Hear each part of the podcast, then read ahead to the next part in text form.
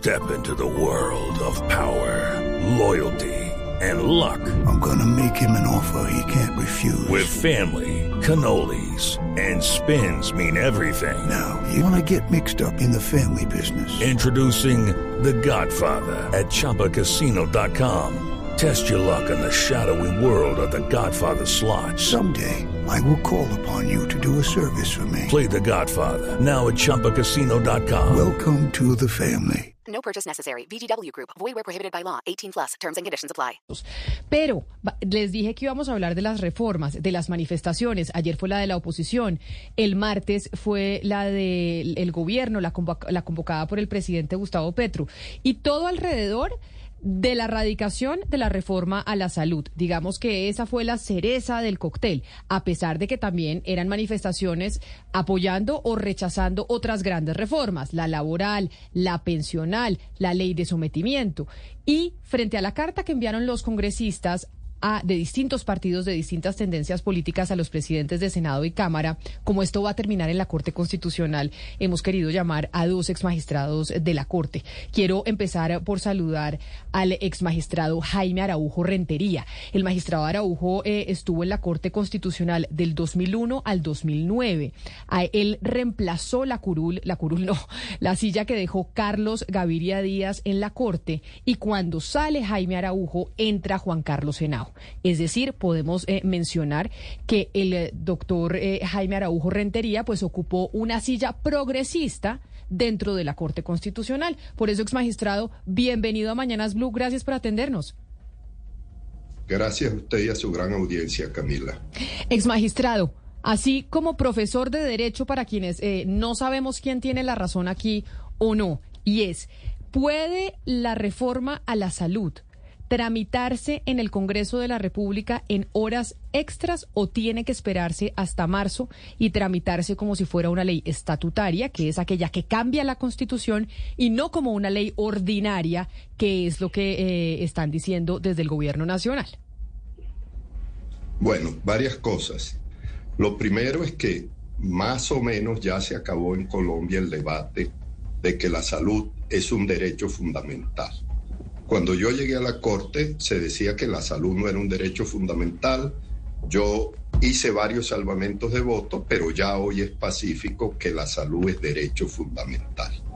Teniendo eso claro, los derechos fundamentales se tramitan a través de leyes estatutarias, no de leyes ordinarias. Esas leyes estatutarias, la Corte ha dicho que tienen reserva de ley. ¿Qué quiere decir eso? Que solo el legislador puede tocar ese tema. Y además se dice lo siguiente, que es un legislador especial. ¿Qué es un legislador especial? El legislador estatutario. La Corte ha aceptado que lo que es el núcleo esencial de un derecho solo puede tocarse por la ley estatutaria. Me explico. Por ejemplo, la libertad de reunión. Yo no puedo establecer en una ley que yo me reúna conmigo mismo, yo con yo. ¿Por qué? Porque el derecho de reunión, por antonomasia, implica pluralidad de personas. Entonces, lo que es el núcleo esencial del derecho, solo ley estatutaria. Lo que no es núcleo esencial puede hacerse a través de ley ordinaria. Eso es... Pero en ese orden de ideas, traduciendo, traduciendo, doctor Escobar, quiere decir que esta reforma a la salud sí se puede discutir según su criterio jurídico en estas sesiones extras o no. No, no, ya ese es otro tema, Camila. Si usted ve, el tema es si debe hacerse por legislador y puede hacerse por legislador estatutario. Todo lo que es núcleo esencial, legislador estatutario. Y puede haber, habría que mirar si hay parte del núcleo esencial, porque eso implicaría una ley estatutaria. Definido que es una ley estatutaria, el segundo tema es si se puede tramitar una ley estatutaria en sesiones ordinarias o si puede hacerse en sesiones extraordinarias. En sesiones ordinarias no hay duda. ¿Cuáles son las sesiones ordinarias? Porque la Constitución habla de la legislatura. Una legislatura son dos periodos de sesiones ordinarias que van del 20 de julio al 16 de diciembre. Y la segundo periodo de sesiones ordinarias es del 16 de marzo al 20 de junio. Todo lo que se haga por fuera de esas fechas son reuniones extraordinarias. Entonces, en mi sentir, todo lo que es núcleo esencial del derecho de la salud, ley estatutaria. Y si es ley estatutaria, solo puede tramitarse en sesiones ordinarias. Recientemente a la gente se le olvida que parte de la reforma electoral que se quiso hacer se cayó en el 2001 precisamente por eso, porque eh, teniendo algo del núcleo esencial del derecho electoral o en sesiones extraordinarias. Eso fue una de las causas por la cual se cayó la reforma precisamente al código electoral. Claudia, según lo que yo le estoy entendiendo al exmagistrado Jaime Araujo, esta reforma a la salud, si se tramita en estas sesiones extra, se cae. ¿Por qué? Porque él nos dice, una ley estatutaria es aquella que toca los núcleos de derechos fundamentales. Esta reforma a la salud cambia en 180 grados el sistema de salud en Colombia. Lo que uno entendería es que claro que toca un núcleo importante de un derecho fundamental.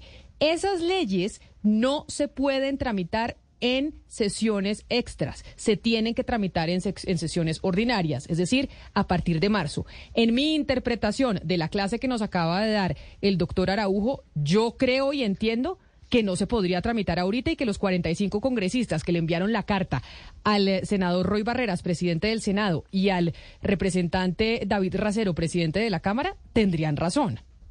Sí, y se expondrían entonces a que se les caiga la ley, así la logren pasar en el, en, en, el Senado, en el Congreso en general. Pero yo quiero preguntarle al magistrado por el argumento que dio Roy Barreras cuando se le preguntó por esto. Dice, como autor de la ley estatutaria en salud, considero que esta reforma desarrolla la ley y por lo tanto la reforma es una ley ordinaria. Eh, y bueno, adjunta un concepto de su oficina jurídica, o sea, dice, ya existe una ley estatutaria sobre el derecho a la salud. Esta reforma que estamos presentando es para desarrollar esa ley. O sea, que ahí se caería o eso respondería al argumento que usted nos acaba de dar, magistrado. ¿Qué se le respondería a, esta, mm, a este argumento de Rey Barreras? Bueno, yo lo diría esto. Si ya hay una ley estatutaria, y esto es importante tenerlo claro, la jurisprudencia de la Corte es la siguiente. En una ley estatutaria puede haber normas de leyes ordinarias, pero no al revés. En una ley ordinaria no puede haber normas de ley estatutaria.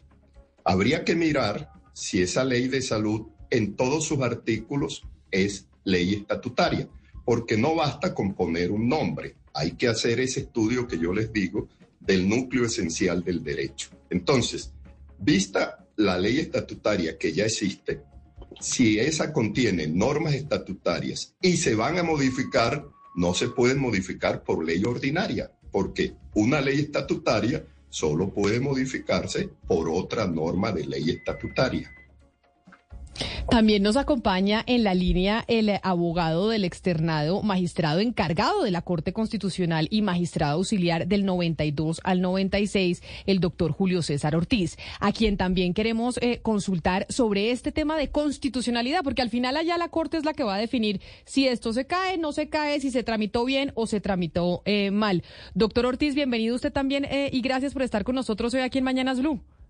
Hola Camila, muchas gracias y como lo advierte Jaime, me es un gusto para mí estar con usted y con su audiencia. Un saludo Jaime, gran amigo y colega del externado. Doctor Ortiz, mire, yo estoy viendo un trino del ex magistrado también de la Corte Constitucional, pero hoy funcionario del gobierno Petro, Luis Ernesto Vargas, diciendo lo siguiente, sin duda, refiriéndose a una declaración de la ministra Carolina Corcho cuando dice que la reforma a la salud radicada establece el cómo garantizar el derecho fundamental que estableció la ley estatutaria, reforma los cómo de la ley 100 de 1993 1122 del 2009 y 1438 de 2011. Por lo tanto, claramente es una ley ordinaria, es lo que dice la ministra Carolina Corcho. Todo esto parece muy técnico, pero es que es lo que nos va a definir si esta ley se puede estudiar ahorita en el Congreso o no.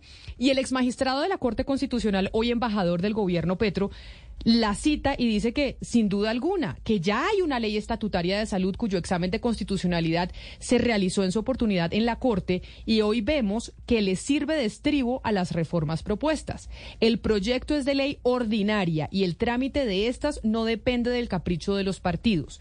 Esto dice un colega suyo, ex magistrado de la Corte Constitucional. ¿Usted está de acuerdo, doctor Ortiz? Pues yo creo que eh, la discusión no es tan compleja. Eh, un derecho fundamental puede ser regulado y desarrollado o en cierta forma limitado por una ley ordinaria. Lo que advierte Jaime Araujo es, es correcto. Eh, las leyes estatutarias son un problema conceptual. Hay que definir en qué consiste el famoso núcleo esencial. Y esa es una categoría casi que metafísica. ¿Hasta dónde podemos nosotros decir que una regulación determinada eh, regula, contiene, afecta el núcleo esencial de un derecho fundamental? Todos los derechos fundamentales tienen código o ley y no necesariamente estatutaria. O además de la estatutaria, normas legales. Sinceramente yo no conozco eh, a la perfección, no lo he estudiado a la perfección como casi nadie en el país, el texto del proyecto de ley que regula la seguridad social en salud, que es bien diferente.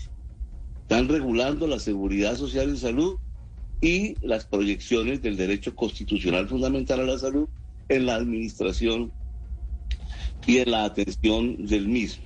Entonces, eh, es un problema conceptual y no se puede despachar eh, con un sí o con un no.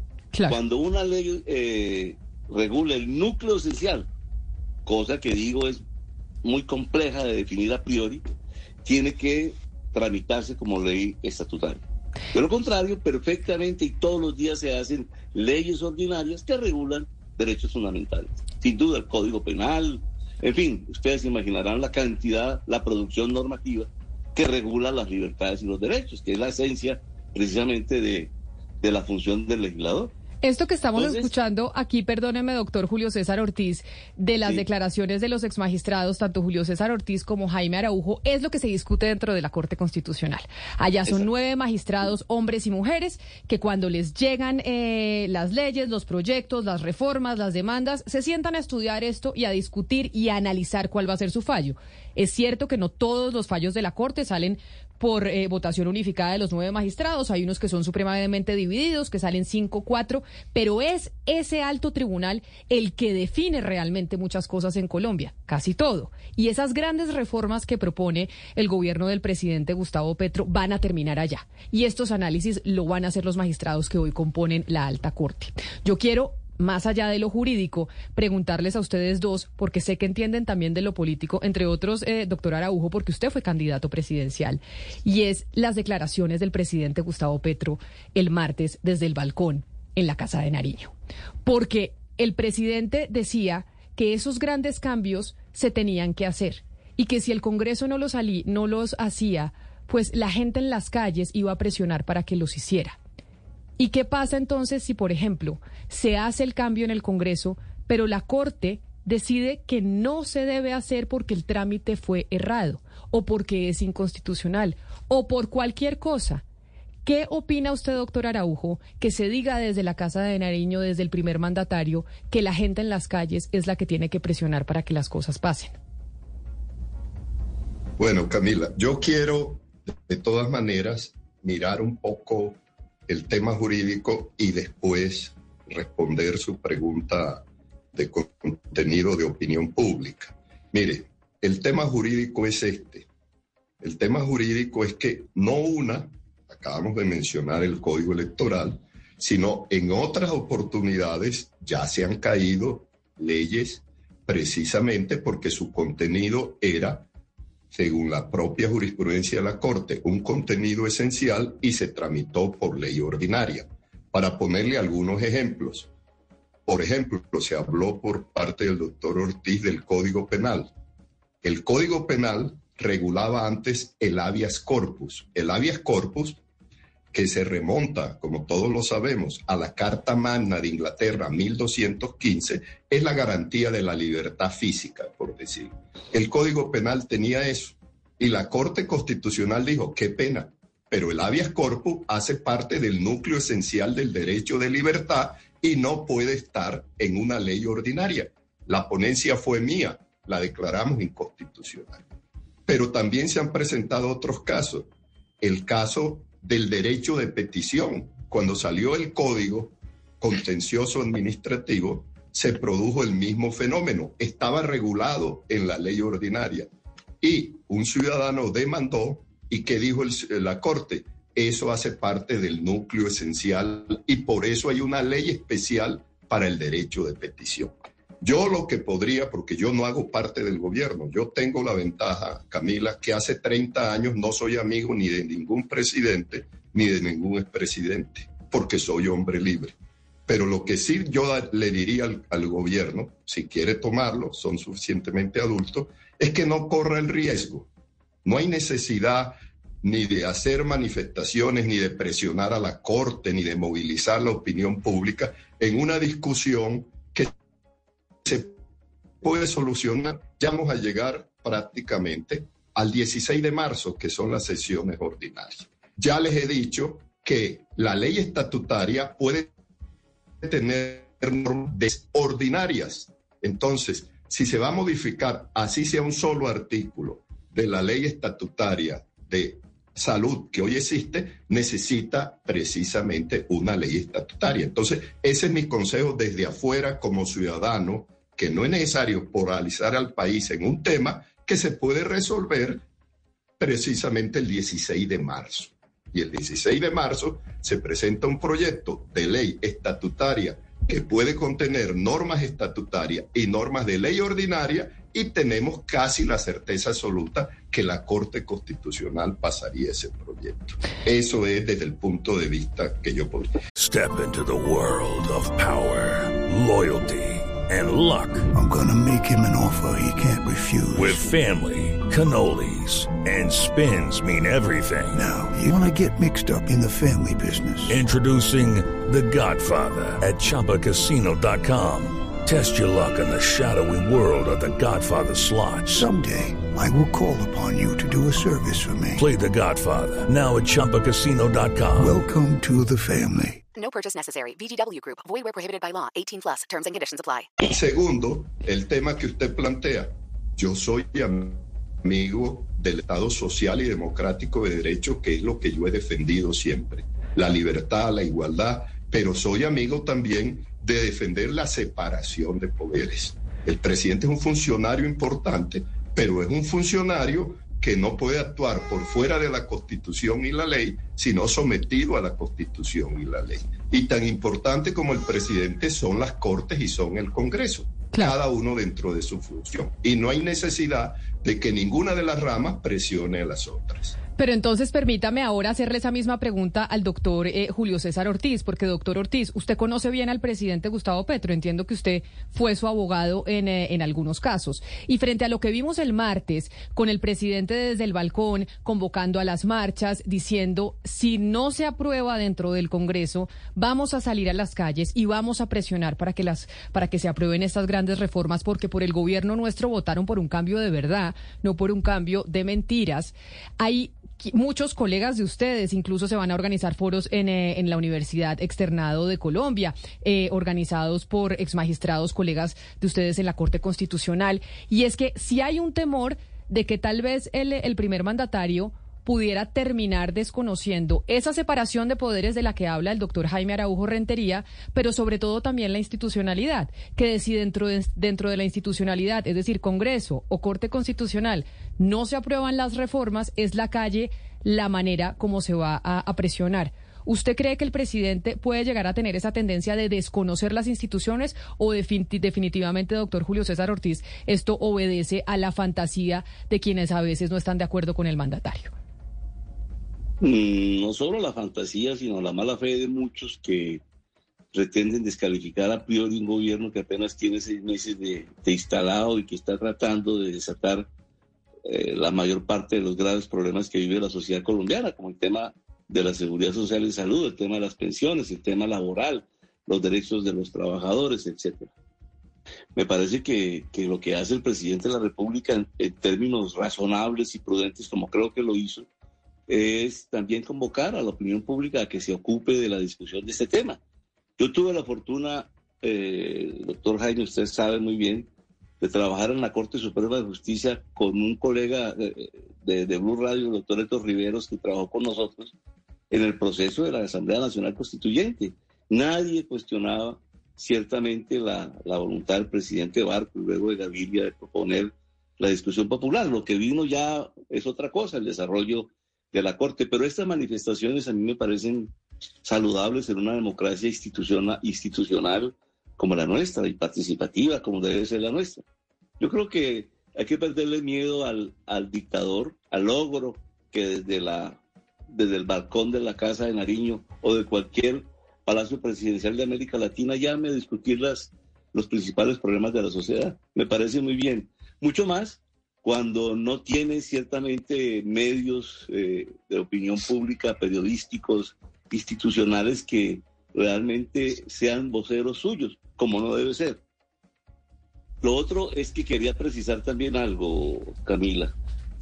Yo no comparto con el doctor Jaime Araujo la idea de que no puede haber eh, trámite de una ley estatutaria en, sesiones extraordinarias. De hecho, la discusión ya es de un día, dos días, ¿no? Eh, perdón, de un mes. Eh, creo que sí se puede iniciar el proyecto de ley estatutaria siempre y cuando esté en el decreto que convocó a las sesiones extraordinarias. No sé si lo hizo o no en ese decreto. Y lo otro es qué puede pasar si en el proyecto, si en la ley, en el proyecto de ley de estatutaria de seguridad social y salud eh, viene un componente que toca el núcleo esencial de un derecho. ¿Qué haría la Corte? ¿Declarar inconstitucional toda la ley? ¿Declarar inconstitucional la regulación específica, como lo advierte el doctor Jaime respecto de habeas cortos? ¿O eventualmente podría dictar una sentencia que diga es constitucional toda la ley y esta, este artículo debe tramitarse por separado y doy seis meses o cinco meses para que se enmiende el procedimiento? Es decir, una sentencia que remedie y retenga el trabajo legislativo pidiéndole algún trámite adicional para que complete el de estatutaria. para mí no hay ningún problema si la Corte detecta un artículo que toque el núcleo esencial de un derecho y está en una ley ordinaria, que la Corte diga, declaro la constitucionalidad, si es del caso, del resto de la ley, dicto una medida cautelar y ordeno que el Congreso rehaga el trámite para este artículo en lo que le faltó. Porque en realidad, doctor Ortiz, fíjese, eh, no, lo entendimos que eso puede pasar, pero usted toca un punto muy importante e interesante de, dejar de hablar de dictador y tal, que obviamente es exagerado, pero sí mucha gente que tiene cierta precaución porque se le den demasiados poderes especiales al presidente, por ejemplo, a través del Plan Nacional de Desarrollo. Y es un punto interesante que queremos tocar, doctor Araujo. Entiendo yo, eh, lo voy a leer cortico, cortico, uno de los poderes especiales que se le daría al presidente en uno de los artículos, y usted me dice si eso sería constitucional o no. Dice, expedir normas con fuerza de ley con el fin de fortalecer las supersociedades y la SIC Entiendo que si es muy vaga y muy general la propuesta es inconstitucional. A ver si nos explica y si sí se le podría dar todas esas facultades especiales al presidente que son nueve en el PND. Exacto, si está, si es constitucional que se le den, mucha gente ha dicho que se le estén girando cheques en blanco al mandatario dentro de esas grandes reformas o el Plan Nacional de Desarrollo que siempre dice por seis meses se faculta al presidente para tener estas facultades extraordinarias. Esa, e, ¿Esos cheques en blanco son constitucionales o no, doctor Araujo? Camila, eh, entramos a otros problemas. Yo quiero hacer una precisión previa porque como esta no es una conversación privada sino pública, eh, yo dije que no soy amigo de un presidente desde hace 30 años, eh, pero también quiero decir que yo he defendido el Estado social y democrático y derecho y estoy con las reformas que pongan el acento en la igualdad de los colombianos. Eh, eso, yo me he pasado mi vida en eso. Es más, yo no creo que en Colombia haya verdadera izquierda, porque cuando uno estudia las teorías políticas, la verdadera izquierda es el marxismo-leninismo. Esa es la realidad, que no respeta la propiedad privada porque tiene una posición del mundo de que la propiedad privada crea desigualdad, la propiedad privada aliena el hombre. Todas esas circunstancias. En Colombia lo que tenemos es una concesión del Estado liberal con todos estos gobiernos, incluido el presente, con una diferencia. Hay liberales que defienden la propiedad privada y son enemigos de la igualdad.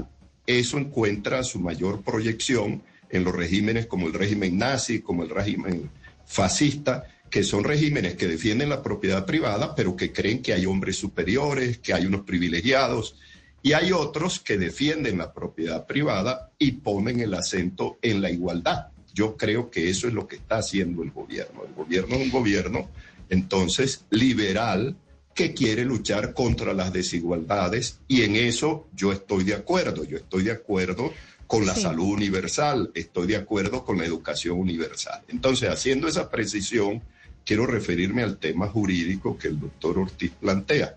El doctor Ortiz sabe que yo pues tengo posiciones individuales, pero aquí nos toca tenernos a lo que la Corte hoy en día tiene. Y lo que la Corte hoy en día tiene es que si hay una norma estatutaria en una ley ordinaria la declara inconstitucional. Por eso declaró inconstitucional el Código Electoral. Pero además agregó algo que él dice que no está de acuerdo, que no está de acuerdo, pero que sí, sí aparece claro. Una de las causales para declarar esa ley inconstitucional fue que se había tramitado en sesiones extraordinarias. Entonces, vuelve mi consejo, no corran riesgos sin necesidad. Gracias, magistrado Araujo. Evidentemente hay una diferencia entre ustedes dos respecto a esto, pero como nos queda poco tiempo, quiero introducir un, un tema y pues le voy a pedir solamente al doctor Ortiz que me conteste porque nos queda poco tiempo.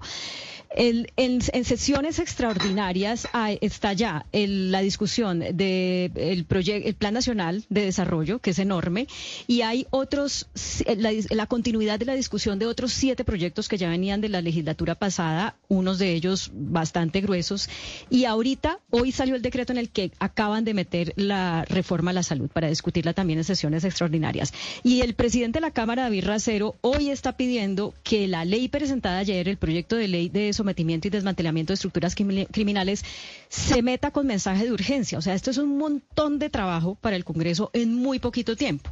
La pregunta para ustedes si hay, habría un vicio de constitucionalidad en caso de que esto, de, digamos, la reforma a la salud sea aprobada en estas circunstancias, porque es que es materialmente imposible estudiar tantos proyectos tan importantes en tan poco tiempo.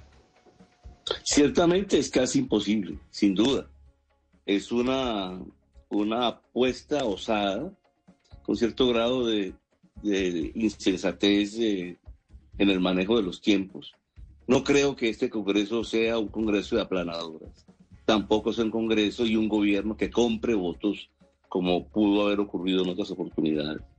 Yo creo que este es un Congreso que tiene ciertamente una mayoría recién configurada en favor del gobierno, pero que es deliberativo. Hay partidos, hay organizaciones que de pronto no van a estar conformes ni contentas ni van a avalar algunas de las decisiones que contienen estos proyectos. Pero yo insisto, si de pronto, eventualmente en la ley ordinaria hay un elemento que configure un núcleo, el núcleo esencial, la alteración, lo, lo correcto no es declarar inconstitucional la parte ordinaria de la ley ordinaria, sino buscar una salida para que la parte estatutaria que aparece en una ley ordinaria se corrija, se enmiende, se ajuste o se tramite dependiendo un poco de la Ortiz. Pero, doctor Ortiz, yo sigo sin entender bien. A ver, si, si se llega a tramitar como ley ordinaria, digamos que se caiga, ¿cierto? Digamos que se hace todo el trámite. No y, es un presupuesto. El presupuesto no es así. Digamos, el pedacito tal vez, pero no la ley ordinaria. Bueno, si se tramita mal, entonces, ¿cuál, ¿cuál sería esa segunda oportunidad? ¿Cómo se le podría dar un segundo aire para que pasara o ya no tendría ese segundo aire? el pedazo, el pedazo, la parte, el artículo, la disposición que regule de manera sustancial un derecho fundamental, en mi opinión, puede ser enmendado con una orden de la Corte Constitucional si la eh, el arreglo, la corrección eh, es posible. Tema de días, tema de semanas, en fin. Porque en realidad, ¿cuál es la diferencia entre estatutaria y ordinaria? Fundamentalmente en que debe tramitarse en seis meses y pase eh, a la Corte Constitucional un control previo. Es el único control previo que tienen las leyes, las leyes o los proyectos de ley en Colombia. Entonces, la gran diferencia no, no, no es más, nada más que eso. Claro. Las leyes estatutarias tienen un trámite cualificado, pero se tramitan por el Congreso, ¿no? En mi opinión, pueden ser tramitadas en sesiones extraordinarias y no habría ningún problema. El problema es si, como dice el doctor Jaime Araujo, en una ley ordinaria aparece una regulación que toque el núcleo esencial del derecho a la salud. Y que es muy probable. Y que es muy probable, porque aquí estamos haciendo reformas, grandes reformas. No solo en el caso de la reforma a la salud, sino en otras tantas. Doctor Araujo, pero usted quería intervenir cuando estaba hablando su colega, el doctor Ortiz. Sí, sí. Tres cosas, tres cosas brevemente a mi amigo. Lo primero es que cuando la Corte declara inconstitucional una norma que debería ser de ley estatutaria, no manda a corregirla, sino que obliga a que se haga una ley estatutaria. Entonces van a perder el tiempo porque van a necesitar para esa parte una ley estatutaria. Segundo, sí es importante las leyes estatutarias porque hay una jerarquía normativa. Es como si tuviéramos arriba la constitución, la ley ordinaria, pero antes de la ley ordinaria están las leyes orgánicas y las leyes estatutarias. ¿Qué quiere decir eso? Que si una ley ordinaria contraría la constitución, es inconstitucional pero si contraría una ley estatutaria, también sería inconstitucional. Entonces, las leyes estatutarias son muy importantes porque tienen una jerarquía mayor que la ley ordinaria. Y si una ley ordinaria se, se, se opone a la ley estatutaria, puede ser declarada inconstitucional la ley ordinaria. Y finalmente, quiero terminar con esto. Hay que ponerle mucha atención al plan de desarrollo.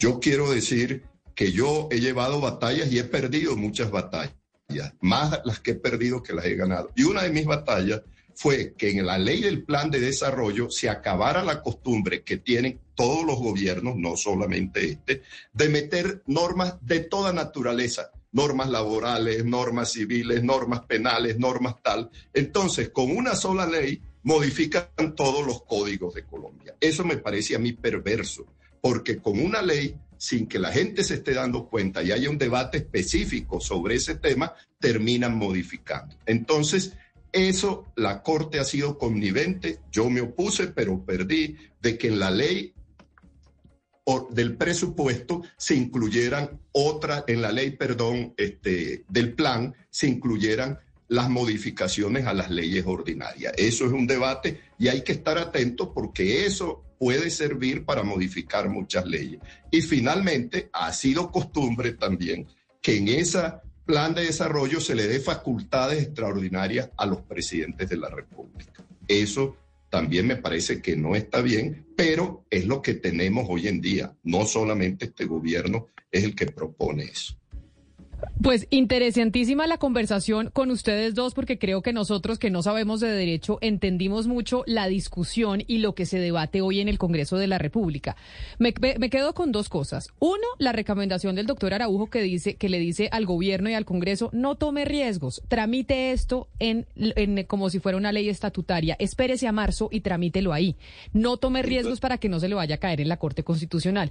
Y me quedo con lo del doctor Julio César Ortiz, que es una fantasía los que ven en Gustavo Petro un desconocedor de las instituciones y que ven en Gustavo Petro un eh, desconocedor de la mm, pues de la independencia de los poderes que este gobierno hasta ahora está empezando y no podemos eh, juzgarlo solo por estos meses que, que lleva en el poder. Creo que esa puede ser como una gran conclusión a pesar de que los dos difieren en si se puede tramitar en este momento la reforma a la salud, doctor Ortiz, o no. Una última cosita porque se nos acaba el tiempo.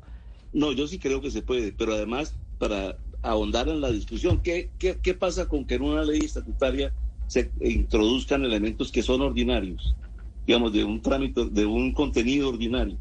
¿Se caería la ley estatutaria? No, digamos, el tema es ese, la complejidad de la actividad legislativa puede suponer que dentro del texto de la ley estatutaria haya regulaciones eh, de ley ordinaria y dentro de una ley ordinaria haya alguna regulación estatutaria. Habría que dictar una sentencia que module, que controle y que eh, eventualmente ordene la corrección yo no, yo no soy abogada, doctor Ortiz, se me acaba el tiempo, pero yo lo refutaría diciendo, claro que una ley estatu claro que dentro de una ley estatutaria se pueden discutir cosas ordinarias, pero no viceversa, porque en la, en la estatutaria se toca el núcleo, que son cambios fundamentales de la Constitución. Entonces, por eso yo, que no soy abogada, no le aceptaría el argumento. En una estatutaria se pueden discutir cosas ordinarias.